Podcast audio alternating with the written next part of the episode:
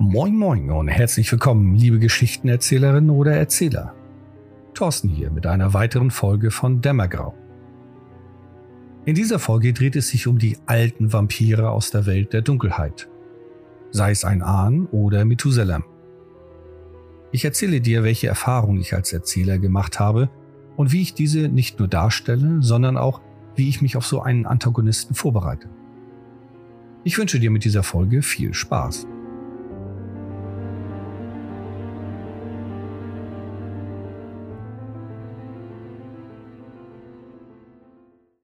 Die Vampire aus der Welt der Dunkelheit sind fast unsterblich.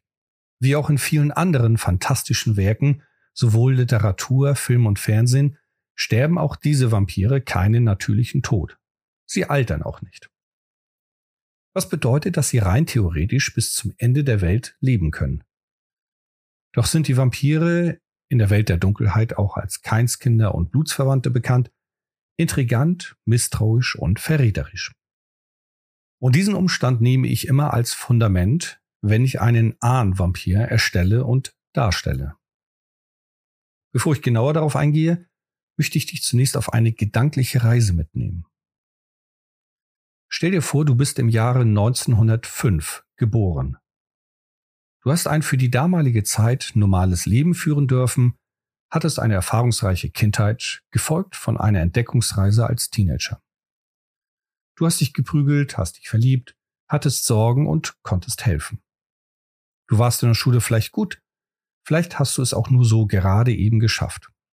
Dann kam das Berufsleben, Geld verdienen, Geld ausgeben, neue Menschen kennenlernen und die Phase vom jungen Erwachsenwerden zum gestandenen Menschen. Dann wurdest du von einem Keinskind zu einem Vampir verwandelt. Nun folgen Jahre der Lernzeit, ähnlich wie als Kind und Teenager. Du lernst, was es heißt, ein Vampir zu sein, wie deren Gesellschaft funktioniert, die Kräfte und Schwächen deiner neuen Lebensform. Bis du schließlich eigenverantwortlich als Keinskind existierst. Vermutlich wird es um das Jahr 1930 oder 1940 sein. Die Welt erlebt einen brutalen Krieg und Leid und Not überrollt den Planeten. Es scheint nie aufzuhören, doch schließlich endet dieser Krieg. Dann folgt der Wiederaufbau. Du als Unsterblicher mit mystischen Kräften nutzt die Zeit, um dir ein neues Fundament zu errichten, neue Beziehungen zu knüpfen und neuen Einfluss aufzubauen. Jetzt springe ich mit dir in die 1960er bis 1970er Jahre. Die Teenager werden schon jetzt nicht von ihren Eltern verstanden. Vom Aussehen her bist du ein junger Erwachsener, vom Alter zählst du eher zu diesen Eltern. Mit deinen Einstellungen aus deiner Teenagerzeit versuchst du die jetzigen Menschen zu verstehen. Vielleicht gelingt es dir. Vielleicht hast du schon jetzt erste Schwierigkeiten. Neben der gesellschaftlichen Entwicklung ist der Kalte Krieg fast überall spürbar. Neue Technologien zur Kriegsführung wurden entwickelt, neue Spionagemöglichkeiten. Allerdings erfahren auch die normalen Bewohner rasche Entwicklungen und Fortschritt. Lass uns 10, 20 Jahre weiterspringen. Wir haben es jetzt etwa 1980 bis 1990. Die Computertechnologie ist für die Privatperson erreichbar. Eine neue Welt tut sich auf, auch wenn es das Internet noch nicht so in dem Maße gab, wie wir es heute kennen. Doch die elektronischen und computertechnischen Möglichkeiten sind unermesslich. Deine schulischen Kenntnisse sind mittlerweile ziemlich überholt durch deine Erfahrung jedoch konntest du einigermaßen mitkommen. Mit einem Beispiel versuche ich diesen Kontrast noch klarer zu vermitteln. Wenn du vor dem 21. Jahrhundert geboren wurdest, schau dir die heutigen Kinder in der fünften oder sechsten Klasse an, wie sie reden, welche Sorgen sie haben und so weiter. Vergleiche es mit deinen, als du in dem Alter warst. Und nun schaue dir an, wie schnell sie teilweise mit der heutigen Technik umgehen. Frag sie, was eine Telefonzelle ist oder frag sie, ob sie sich ein Leben ohne Internet vorstellen können. Wenn du im 21. Jahrhundert geboren wurdest, frag deine Eltern, wie sie damals gelebt haben, was sie nach der Schule als Kinder taten, wie sie sich verabredet hatten. Mit diesem Vergleich deckst du nur zwei bis drei Jahrzehnte ab. Lass uns zurück zu unserer Gedankenreise gehen. Wir sind nun im 21. Jahrhundert und du wandelst als Vampir bereits ein halbes Jahrhundert auf der Erde, plus minus einige Jahre. Wer zählt die schon? Die Kommunikationstechnologie sowie die Computer- und Elektroindustrie haben einen gigantischen Sprung gemacht. Es kostet dich sehr viel Kraft und Konzentration, das alles so schnell und in der Komplexität zu verstehen, als die jungen Menschen, die damit aufwachsen. Die Selbstverständlichkeit, mit dem Smartphone und dem Internet umzugehen, ist für dich erschreckend. Das Unverständnis, wie früher miteinander umgegangen wurde im Vergleich zu heute, wirkt auf dich sehr wahrscheinlich ziemlich weltfremd. Nun stell dir vor, du schlenderst durch die nächtlichen Straßen der Stadt, in welcher du als Vampir schon so viele Jahre existierst. Bestimmt gehst du an den Gebäuden vorbei, die noch nicht standen, als du bereits ein Untoter warst. Auf der Suche nach ein geeignetes Opfer, um deinen Hunger nach Blut zu stillen, suchst du eine Bar oder Kneipe auf, vielleicht sogar eine Diskothek. Du versuchst dich unter die Leute zu mischen. Die Art, wie sie reden und über welche Themen sie sich Sorgen machen, wirken auf dich ebenfalls seltsam. Schließlich muss es dir gelingen, einen dieser Menschen so zu manipulieren, dass du diesen an einen ungesehenen Ort führst, um von dessen Blut zu trinken. Hiermit endet diese Gedankenreise. Dein Vampir existiert bereits über ein Jahrhundert auf der Erde. Ein Großteil davon als Keinskind. Und bedenke, wir haben uns noch nicht die Gesellschaft mit anderen Keinskennern angeschaut. Nun erhöhe ich dieses mit einem zweiten Gedankenspiel. Stell dir das eben Erfahrene vor und platziere deine Geburt im Jahre 1705. Die damalige Gesellschaft war bei weitem nicht so aufgeklärt wie der heutige. Der technologische Fortschritt ist überhaupt nicht zu vergleichen. Es gibt keine Autos, kein Telefon, kein Strom. Nun versuche dir weiter vorzustellen, wie du als junger Erwachsener zu einem Vampir geworden bist und seither durch die menschliche Geschichte wandelst. Wie wird sich dein Vampir fühlen, wenn er durch die lichtüberfluteten Straßen New Yorks oder Shanghais schlendert? Gewiss konnte sich dein Vampir an die Entwicklung gewöhnen oder zumindest teilhaben. Und nun springen wir ein drittes und letztes Mal in unserer Gedankenreise zurück. Du bist im Jahr 1200 geboren. Das dunkle Mittelalter. Neuigkeiten verbreiten sich im Schneckentempo. Die Welt ist nicht größer als das Dorf und die weiter entfernt liegende Stadt, wo deine Familie immer zum Wochenmarkt gehen oder mit dem Karren fahren, wenn du in einer etwas wohlhabenderen Familie lebst. Ereignisse, welche im Nachbarland geschehen, wird dich nicht interessieren, wenn du davon überhaupt etwas mitbekommst. Maschinen ist nicht nur unbekannt, es würde als Hexerei abgetan werden. Das Leben ist im Vergleich zu dem uns Bekannten ungerecht. Doch du erkennst es wahrscheinlich nicht, denn du bist in dieser Zeit geboren, entweder als Adel oder als Leibeigener. Und es ist für dich das Normalste der Welt. Und wenn du in dieser Zeit aufgewachsen bist, hast du schon mit 14 oder 15 im Gewerk deines Vaters gearbeitet und wurdest vielleicht im Alter von 20 oder 25 zu einem Vampir gewandelt. Das ist schließlich das Erwachsenenalter in dieser Zeit. Seither schreitest du durch die Weltgeschichte und versuchst einen Platz für dich darin zu finden. Diese Gedankenreise mache ich mir immer bewusst, wenn ich in der Welt der Dunkelheit einen Vampir ahn, erstelle bzw. darstelle. Doch dabei bleibt es nicht. Ich habe in der ganzen Zeit nicht die Gesellschaft der anderen Keinskinder mit berücksichtigt. Das hole ich nun nach.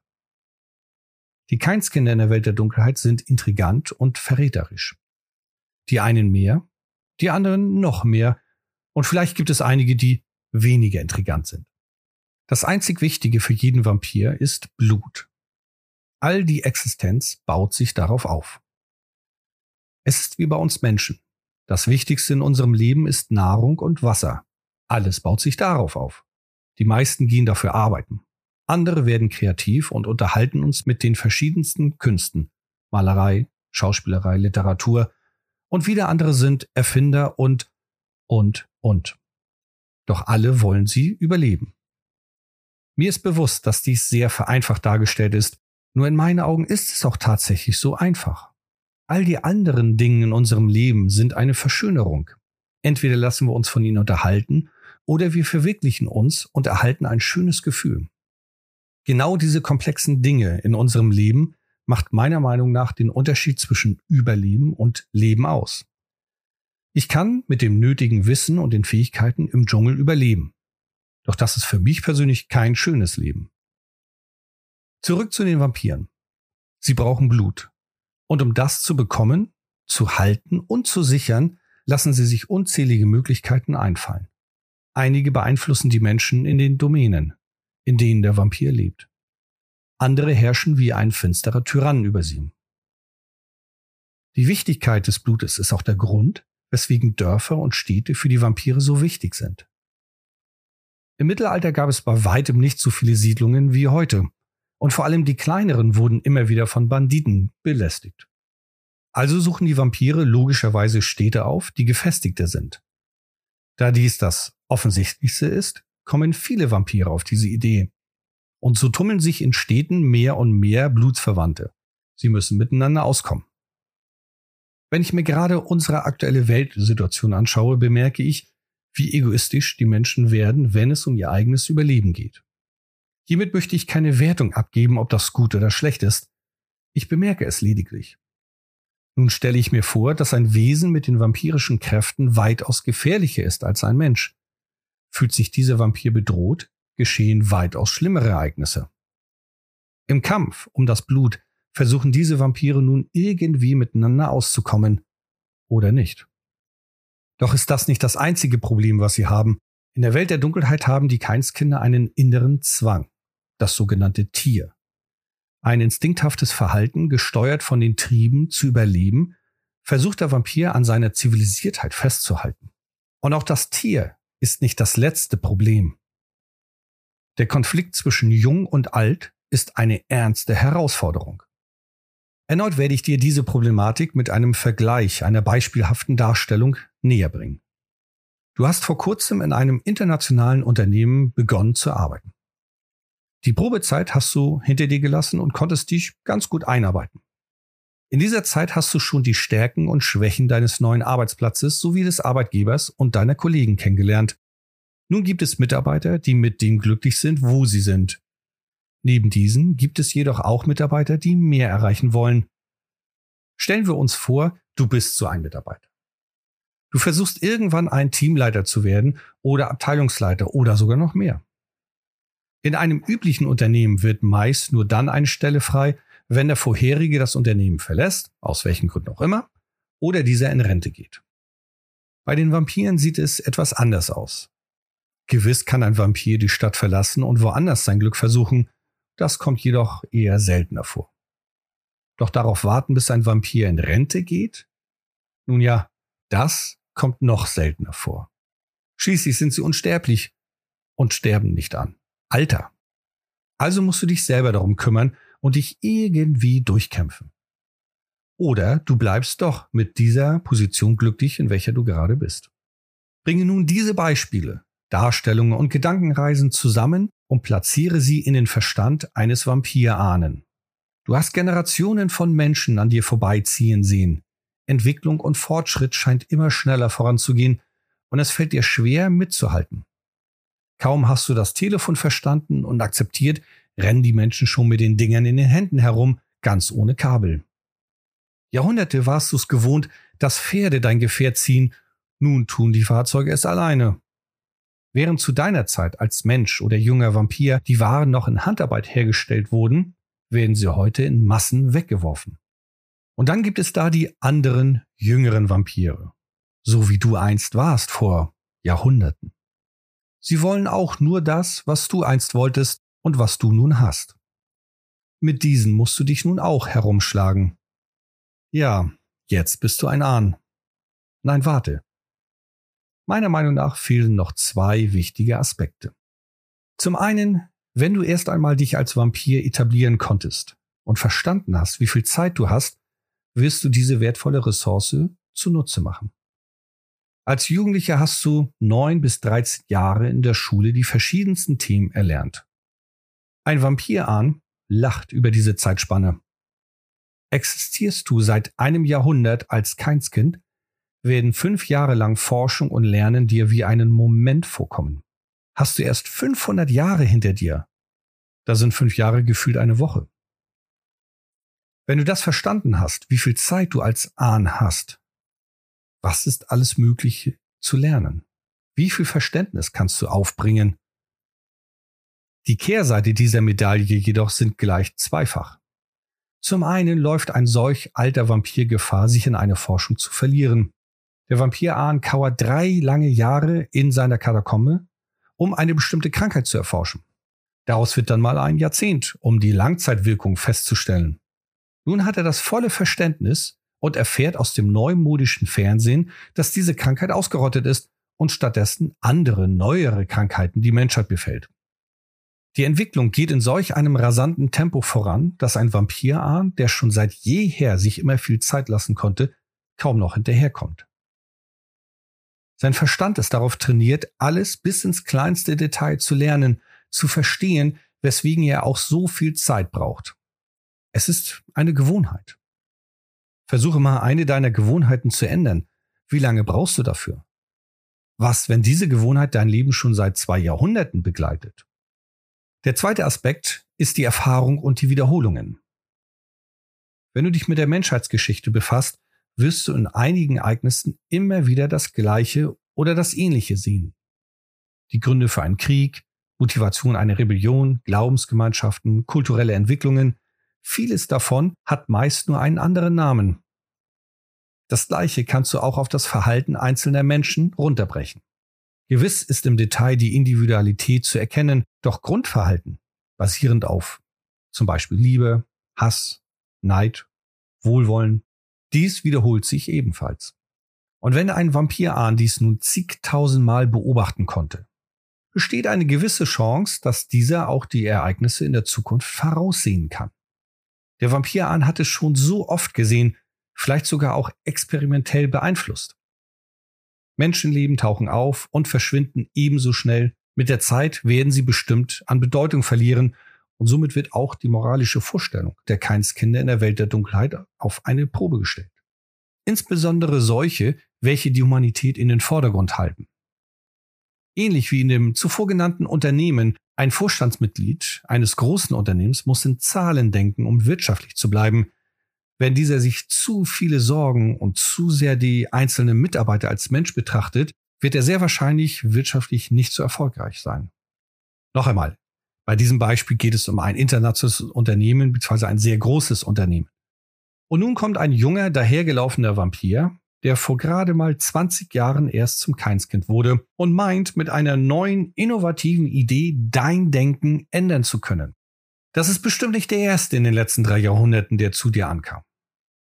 Und es wird bestimmt nicht der letzte sein, der erneut mit einer neuen, innovativen Idee bei dir vorbeikommt.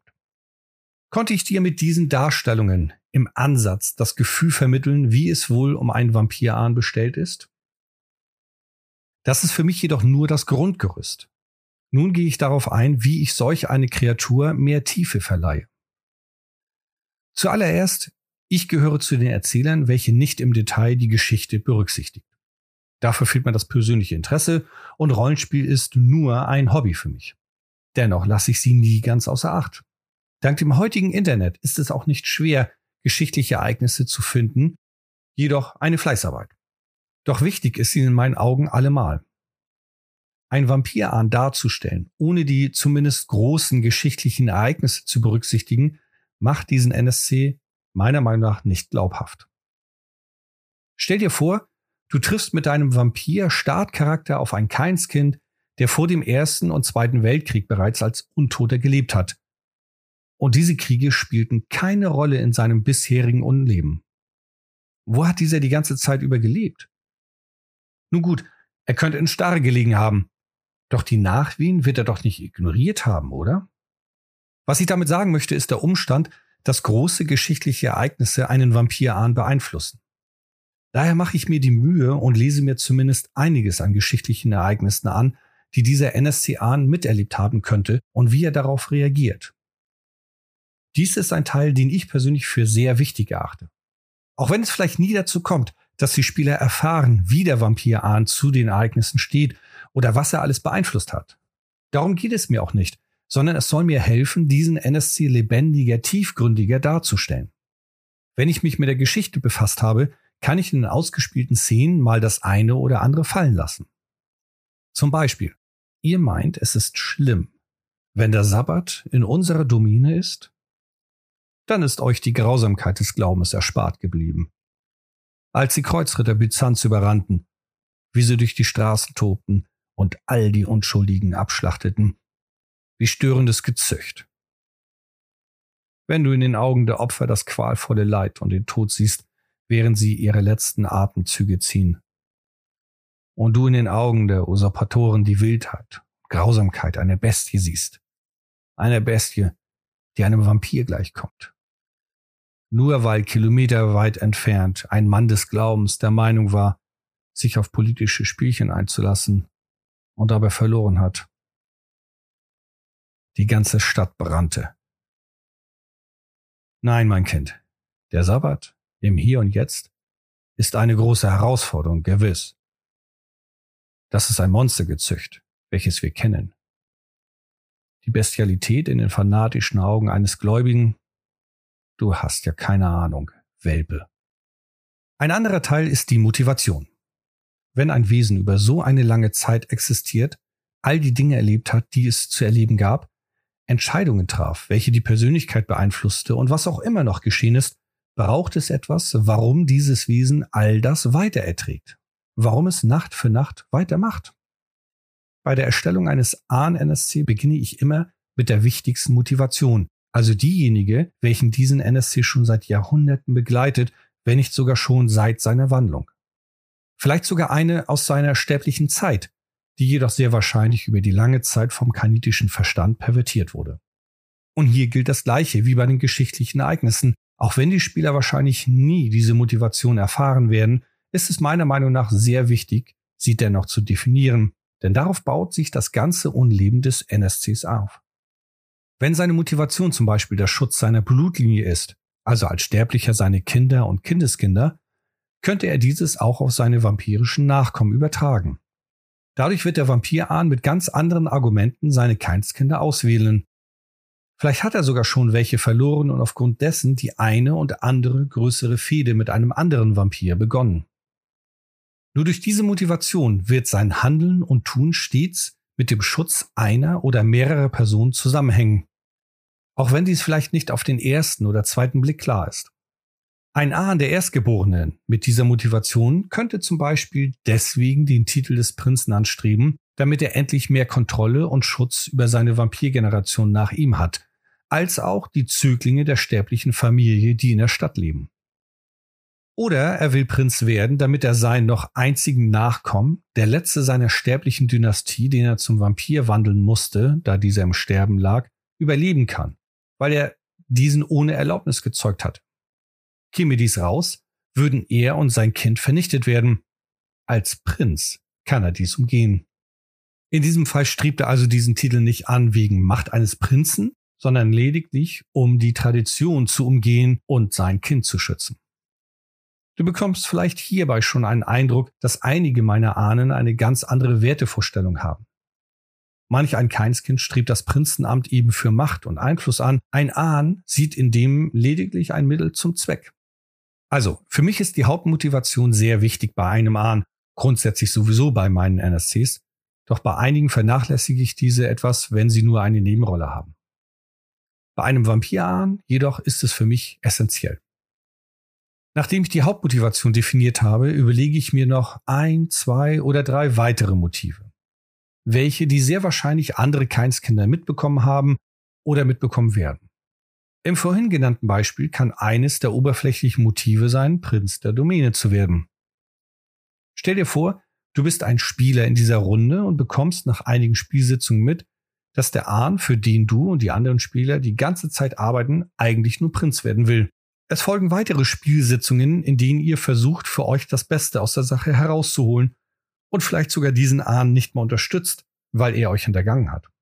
Und zum Ende hin erfährst du als Einziger, dass der Ahn das nur tut, um sein Erbe zu schützen, seine Linie vor der Vernichtung zu bewahren. Daraus kann sich sehr viel entwickeln.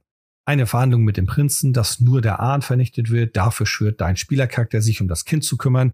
Der nächste Plot kann dann den Racheversuch des Kindes beleuchten und so weiter und so fort. Mit solchen vielschichtigen Motiven kannst du den Ahn im Plot auch vielschichtiger darstellen. Ob du nun dies in langer Vorbereitungszeit definierst oder spontan während der Session gestaltest, bleibt dir überlassen. Achte jedoch dabei, dass es sich logisch anfühlt. Wenn die Verschachtelungen nicht zueinander passen, läufst du Gefahr, die Glaubwürdigkeit des Ahnen zu verlieren. Neben Motivation und Hintergrund ist ein weiterer Aspekt für mich von großer Bedeutung. Wie steht der Ahn gegenüber den Spielern? Der Vampir-Ahn wird gewiss in irgendeiner Form von den Spielern etwas mitbekommen haben. Was sieht er in ihnen? Und was erwartet er von ihnen? Dies finde ich daher so wichtig, damit ich im Vorfelde schon weiß, wohin der Vampir Ahn will.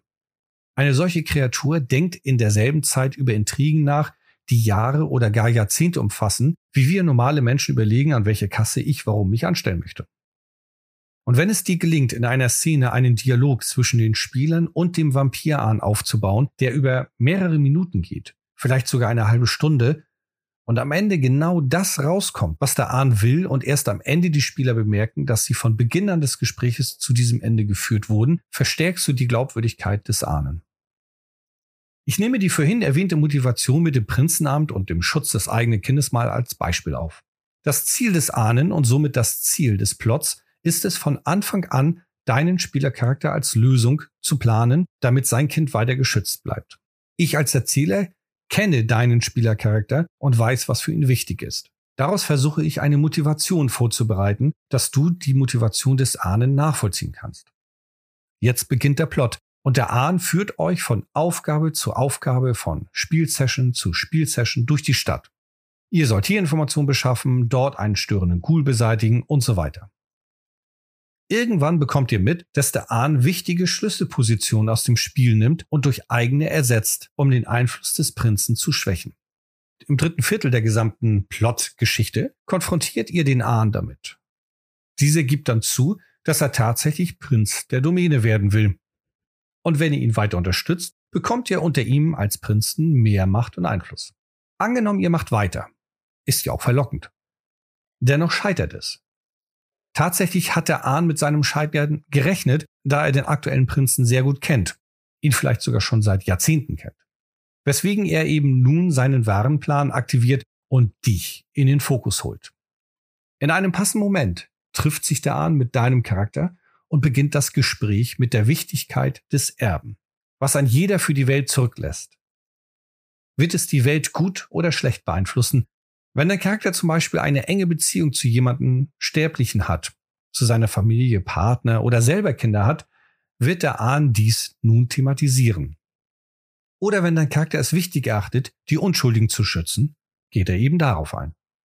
Beachte, dass zu diesem Zeitpunkt du als Spieler und dein Charakter glauben, der Ahn will nun Prinz werden. Zum Ende des Gespräches offenbart dir der Ahn dann, dass er lediglich noch einen einzigen Nachkommen seiner Familie hat. Weiter offenbart er dir, dass er über Jahrhunderte die Politik der Menschen beeinflusst hatte, um seine Blutlinie zu schützen. Trotz all seinen Mühen wird es ihm nicht gelingen. Zu tief steckt er in das verräterische Gewirr der Keinskinder und zu einflussreich ist der Prinz. Weswegen er auf dich baut. Du sollst sein Nachkomme behüten. Und hierbei wird er auf die Motivation deines Charakters appellieren. Schutz der Unschuldigen zum Beispiel, sein Kind war sterbenskrank und der Ahn wollte, dass es weiterlebt, also hat er ihn vor zwei Jahren zu Ghoul gemacht. Als der Ahn erkannte, wie sehr dies das Kind verändert hat, entschied er ihn zum Keinskind zu machen. Er soll geschützt werden. Nun stehst du vor der Situation, dass du als Einziger die Wahrheit kennst. Wie gehst du damit um? Weißt du deine anderen Klüngelmitglieder ein? Erfüllst du die Aufgabe des Ahnen oder ignorierst du ihn? Was macht deine Entscheidung mit dir und deinen Moralvorstellungen? Ein weiterer interessanter Aspekt in diesem Plot-Beispiel. Ihr als Spielercharaktere wurdet ja von dem Ahn losgeschickt, um hier und da Schlüsselfiguren und Einflusspunkte zu schwächen. Schlüsselfiguren des Prinzen. Da der Ahn in dieser beispielhaften Geschichte schon vorausahnte, dass er keine Chance gegen den Prinzen hat, hat er nur deswegen euch losgeschickt, um den Einfluss des Prinzen zu schwächen, damit dein Charakter eine bessere Basis hat für spätere Verhandlungen, wenn du dich um seinen Kind, um seinen Nachkommen kümmern möchtest. Wenn du das auch in diesem Gespräch mit integrierst, gelingt es dir hiermit noch weiter die Tiefgründigkeit, die Komplexität des Ahnen darzustellen. Wenn es dir gelingt, deinem NSC-Ahnen vielschichtigere Motive zu geben und im Laufe des Plots die Schicht für Schicht offenbart werden, bekommen deine Spieler einen lebhafteren Eindruck von dem Ahnen. Diese Folge möchte ich nun damit abschließen, wie ich so einen Vampir-Ahn im Spiel darstelle. Neben den zuvor erwähnten Hintergründen, Vorarbeiten und Notizen kannst du den Ahn noch durch Mimik, Ideologie, Wortwahl und Stimme darstellen. Diese Notizen oder die ganze Vorarbeit, die ich jetzt bisher erzählt habe, hilft mir allerdings schon, mich in diese Rolle hineinzuversetzen. Ich habe sehr viel Zeit investiert, um diesen Ahn kennenzulernen. Und jetzt brauche ich nur noch einige Stichwörter, vielleicht die ich mir notiert habe, oder ein Bild, was ich damit verknüpft habe, um mich sehr schnell in diese Figur eben wieder hineinzubringen. Nun zurück zu den anderen Möglichkeiten. In einem Gespräch mit den Spielercharakteren lasst ihr als Ahn Zeit zum Überlegen. Damit meine ich das tatsächlich auszuspielen. Es geht nicht darum, dass der Ahn lange braucht, bis er was versteht, sondern er überdenkt wirklich alles Mögliche und geht dabei weit in die Zukunft heraus. Er überlegt, was seine Antwort für Konsequenzen hat, was es beeinflusst, was es mit den Spielern macht, wenn er sich mit ihnen unterhält. Was macht es mit deren Kindern? Was macht es mit den Vampiren, die die Spieler beeinflusst haben? Daher lass dir Zeit zum Überlegen. Auch wenn du es nicht wirklich brauchst als Spieler da, weil du die Antwort kennst oder das Ziel kennst, nur spiel es aus. Wenn einer deiner Spieler deinen NSC an etwas fragt oder sagt, dann blicke diesen an und verharre in der Position. Auch sehr nützlich, wenn du keine großen Mimik, Gestik oder irgendwelche andere Anzeichen von Verständnis zeigst kannst du auch nutzen, wenn ein Spieler mit dir redet, also mit deinem NSCA redet und du in deiner Position verharrst. Nicht nickst als Bestätigung, ich folge dir noch, auch keine Töne von dir gibst, sondern einfach ihn anguckst, völlig starr bewegungslos. Spielst du online und ohne Kamera, dann gib nur einen kurzen Bestätigungston von dir, nachdem der Spieler etwas gesagt hat, als Zeichen dafür, dass du ihn technisch gehört hast und der Spieler nun auf eine Reaktion wartet. Hier musst du durch Übung Feingefühl bekommen. Wann ist zu viel, wann ist zu wenig. Es geht lediglich darum, den Spielern zu vermitteln, dass du immer noch Internet hast, dass es nicht abgebrochen ist und dass du noch da bist. Das kannst du auch damit umgehen, indem du, wenn du dem NSCA eine andere Stimmfarbe gegeben hast, wieder in deine ursprüngliche Stimmfarbe zurückgehst und kurz ein seiner Verhalten erzählst. Zum Beispiel erzählt dein Spieler irgendetwas von den nächtlichen Ereignissen, du hast bisher nicht darauf reagiert und es entsteht eine kurze Pause, dann kannst du damit reingrätschen, dass du sagst, du bemerkst, der Ahn blickt dich weiterhin an, regungslos. Und dann wartest du wieder ab. Versuch solche Pausen doppelt so lang aufzubauen, wie wir Menschen es als normal empfinden. Kannst du Augenkontakt aufbauen, dann blickt den Spieler des Charakters in seine Augen. Bleib ruhig. Da es nicht jedem im Blute steckt, seinem Gegenüber lange genug in die Augen zu schauen, hier ein kleiner Tipp. Wenn du den Spieler oder die Spielerin anblickst, lenke deine Gedanken auf etwas völlig anderes. Etwas, was überhaupt nicht mit der Situation zu tun hat. Löse eine komplexe Matheaufgabe im Kopf oder überlege dir, was du morgen alles tun möchtest. Lenke deine Gedanken ab. Eine andere Möglichkeit ist, die Augen des Gegenüber wissenschaftlich zu betrachten oder zumindest laienwissenschaftlich.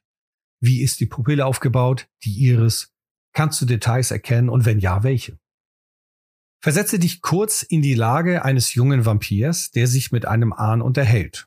Du hast nun etwas gesagt oder gefragt und anstatt dass darauf eine Reaktion kommt, blickt dich dieser Ahn an. Regungslos und verharrt in dieser Position. Dieses Gefühl, was du dabei bekommst, wenn du so einem gegenüber sitzt, das ist schon sehr seltsam. Wenn du den Ahn spielst und es dir in dieser Situation gelingt, mit einer Mischung aus leichter Gier, Interesse und Belustigung deine Spieler anzuschauen, wirkst du ebenfalls schon sehr von einer anderen Welt. Was meine ich in diesem Fall mit Gier, Interesse und Belustigung? All die drei Aspekte betrachte ich aus der Sicht eines alten Raubtiers. Denn nichts anderes ist ein Vampirahn. Ein Raubtier, der eben sehr alt ist. Und nun steht vor diesem ein Welpe von einem Raubtier. Der Ahn blickt begierig auf dem Welpen, weil in dem Körper frisches, junges Blut wallt. Der Ahn blickt interessiert auf den Welpen, um zu schauen, was in dessen Kopf vor sich geht, dass dieser es wagt, dich als Ahn anzusprechen. Und wie weit würde der Welpe gehen? Der Ahn blickt belustigt auf den Welpen, weil dieser nach einer unterhaltsamen Ablenkung scheint, welche nicht alle Jahre vorkommt. Gelingt es dir, diesen Blick hinzubekommen, hast du meiner Meinung nach schon sehr viel erreicht. Und den setzt du dann noch ein drauf. Wenn du nach einer gefühlten Ewigkeit endlich auf das, was der Welpe, also der Spieler gesagt hat, reagierst, redest du so freundlich und ruhig, dass man meinen könnte, du willst etwas von dem Spielercharakter. Jeder intelligente Vampir, der müsste spätestens jetzt alle Alarmglocken in sich hören. Da ich nun gerade bei Aussprache bin, gehe ich noch hier auf etwas genauer ein. Zumal auch viele Rollenspielrunden online und eben auch ohne Kamera stattfinden. In diesem Fall stehen der Mimik und Gestik nicht zur Verfügung, die Pausen, wie schon erwähnt, hast du dennoch. Im Übrigen kannst du mit Pausen auch gut arbeiten, um ein Unwohlsein bei den Spielercharakteren zu verursachen. Ein Vampir-Ahn hat sehr wahrscheinlich in seinem Leben solch eine Szene wie die mit deinen Spielercharakteren gewiss schon einige Male erlebt. Vielleicht nicht exakt genauso, doch ziemlich annähernd ähnlich. Also kennt der Ahn in etwa den Ablauf. Was bedeutet, dass ihn nichts überrascht. Wenn in deinem Plot deine Spielercharaktere etwas offenbart haben, lass den Ahn auf diese Offenbarung ruhig reagieren. Wie ich finde, ist grundsätzlich ein ruhiges und durchdachtes Verhalten sehr passend für einen Ahnen. Ein anderer Aspekt bei einem Vampir in so einem hohen Alter sind seine Gefühle. Im ständigen Kampf zwischen der Kontrolle über seine Emotionen und seinen Verstand widersetzt sich der Ahn über die Jahrhunderte gegen das innere Raubtier gegen das instinkthafte Verhalten eines Vampirs, der nur überleben will. Demnach ist die Wahrscheinlichkeit hoch, dass der Ahn kaum noch Emotionen kennt, als außer die, welche vom inneren Tier hervorgerufen werden. Mit der Zeit stumpft das Verständnis für die anderen Emotionen ab. Versuche dies in der Darstellung mit einzubringen. Nimm dir ein Beispiel an der Figur von Mr. Spock aus Star Trek, beziehungsweise grundsätzlich an den Vulkaniern. Wenn auch nicht mit so hohem Fokus auf das Analytische. Die Emotionslosigkeit lässt schon einen NSC gänzlich anders rüberkommen, als wir Menschen es gewohnt sind. Daher versuche, wenn du als Vampir anredest, so emotionslos wie möglich zu sprechen, gelassen in einem ruhigen, monotonen Klang. Ein weiterer Vorteil hierbei ist, dass du mit dem Ausbrechen von Emotionen den Spielern noch mehr die Gefährlichkeit des Ahn vermitteln kannst. Lass deine Spielerrunde sich an den Ahn und seine ruhige Art gewöhnen. So drei bis vier Treffen zum Beispiel. Beim nächsten Treffen beginnt es ruhig, bis dann das Tier des Ahnen kurzzeitig an der Oberfläche kratzt. Beschreibe, wie die Fangzähne sich abzeichnen. Sein Blick noch zwingender wird und blicke dabei den Spieler oder die Spielerin tief in die Augen. Lehne dich auch etwas mit dem Oberkörper vor. Nur ein Hauch, dass es mehr unbewusst wahrgenommen wird. Greif langsam mit deiner Hand in Richtung des Spielers, als würde der Ahn ihn gleich packen und von seinem Blut trinken wollen. Dann verharre kurz und versetze dich von einem Wimpernschlag zum nächsten wieder zurück in die bekannte Verhaltensweise. Dann passt es, wenn du die Szene schnell beendest und der Ahn die Spieler fortschickt. Diese können sich dann tausend Gedanken machen, was gerade passiert ist. Es gibt noch viel mehr Möglichkeiten, einen Ahn darzustellen. Doch sind diese individueller und von der jeweiligen Szene, den beteiligten Charakteren und den Spielern sowie das Ziel, was du mit der Szene erreichen willst, abhängig. Gerne helfe ich dir bei deinen individuellen Wünschen, schreib mich einfach an.